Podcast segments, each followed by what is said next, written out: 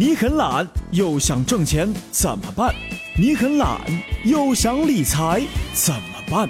懒人理财整理多种理财方式，让你躺在家中，金银财宝往家跑。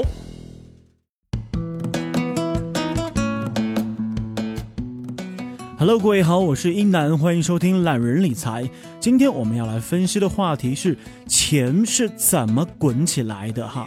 总觉得理财是别人的事，总觉得自己还没有到理财的年龄，总想着手头钱不多，不用理财。这些想法都是错的。理财和发财没有关系，理财是未雨绸缪，帮助你实现财富安全稳健的增长。好了，今天我们就来一起来学学你的钱是怎么滚起来的。学习理财是学习一种更成熟的生活态度。首先，理财的三个环节，第一个是攒钱，挣一个花两个，一辈子都是穷人。一个月强制拿出百分之十的钱存在银行里，给自己做一个强制储蓄。发下钱以后，直接将百分之十的钱存入银行，不迈出这一步，你就永远没有钱花。好的，第二步就是生钱，基金、股票、债券、不动产。第三一个护钱，天有不测风云，谁也不知道会出什么事，所以呢，要给自己买保险。保险是理财的重要手段，但不是全部。生钱就像打一口井，为你的水库注入源源不断的水源，但是光有打井还不够，还要为水库修一个堤坝，意外、住院和大病保险。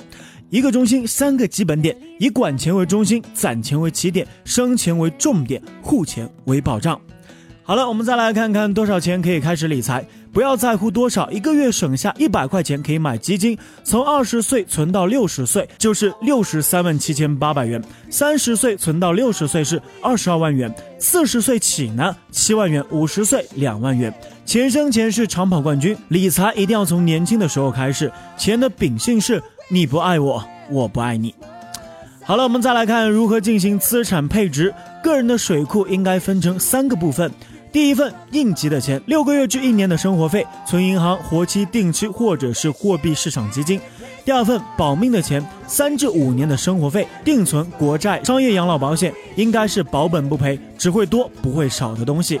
第三一份闲钱，五年到十年不用的钱，只有这种钱才可以买股票、买基金、做房地产，或者是跟朋友一起来合伙做一个什么生意去做这种投资，那么必须是闲钱。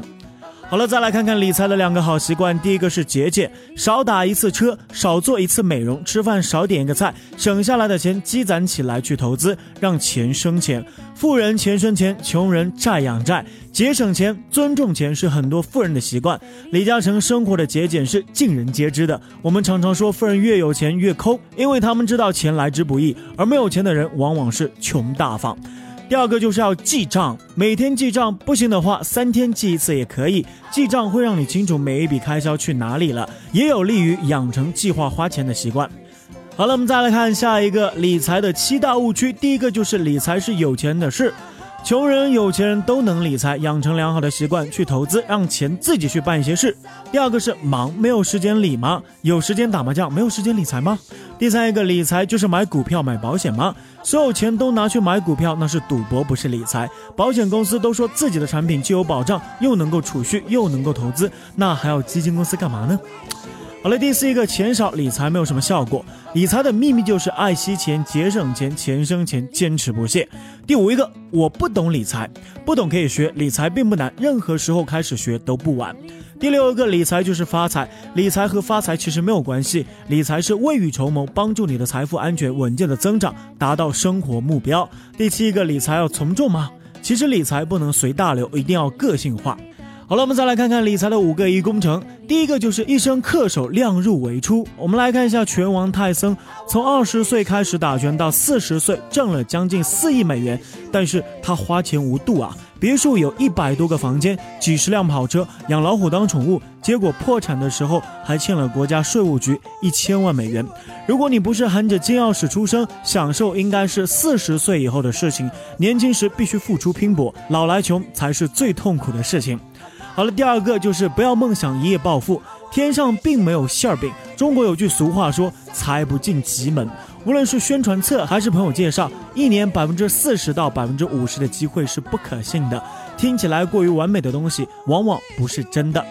好了，第三一个，不要让债务缠住一生，房奴、车奴、卡奴。中国的负债太多，二十八至三十五岁。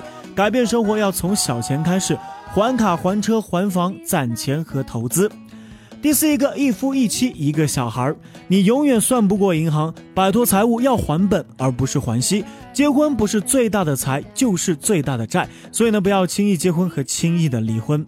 第五一个就是专心一项投资。中国有句老话叫一招鲜吃遍天，一生做好一件投资，你就会过上美满幸福的生活。不要去赌，也不要做不熟的事情哈，不熟不做，不懂不投，不要从众，有一些钱根本就不是你的。好了，我们继续再来关注啊，看懂这些名词再投资。第一个是固定收益和预期收益。固定收益是到期收益是固定的，固定收益与到期实际收益率是一致的。固定收益为百分之九点六，到期实际收益率就是百分之九点六。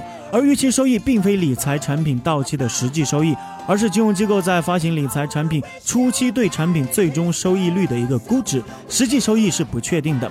好了，第二个就是复利计息。复利计息是把本金和利息加在一起来计算下一次的利息。比如说投入了五千元，年利率是百分之六，一年下来就是五千三百元，第二年就是五千六百一十八元。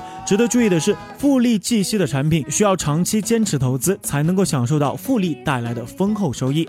第三一个是保本比例，即产品到期的时候，投资者可以获得本金保障比例。如果还是不明白，我们看一下下面的这个例子，比如说某一个银行一款结构性的理财产品，说明书中详细写明该产品的保本比例是百分之八十，意味着到期的时候本金可能会亏损百分之二十。所以呢，要注意了，在选购理财产品的时候要看清楚收益类型、保本比例，不要一味的听从销售人员对收益的宣传。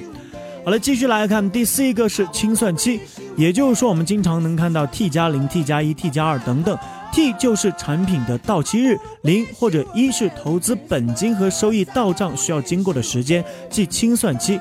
要注意的是，资金在清算期是零收益，所以呢，清算期越长，利息损失也就越大。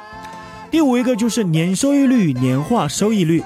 年收益率是指进行一笔投资一年的实际收益，而很多人会把年收益率与年化收益率混为一谈。年化收益率是变动的，是把当前收益率换算成年收益率来计算的。举一个简单的例子，某款九十天的银行理财产品，年化收益率是百分之五，十万元投资到期的实际收益为十万，乘以百分之五，乘以三百六十五分之九十，等于一千二百三十二点八七元，绝对不是五千元。好了，以上就本期的懒人理财，我们也说了一些关于投资的一些小常识，希望能够帮到你。如果想了解更多的理财资讯，欢迎关注懒人理财的公众号。如果想收听更多一男的节目，欢迎在喜马拉雅搜索 DJ 一男，一是独一无二的一，男是七彩云南的南。我们下期不听不散，拜拜。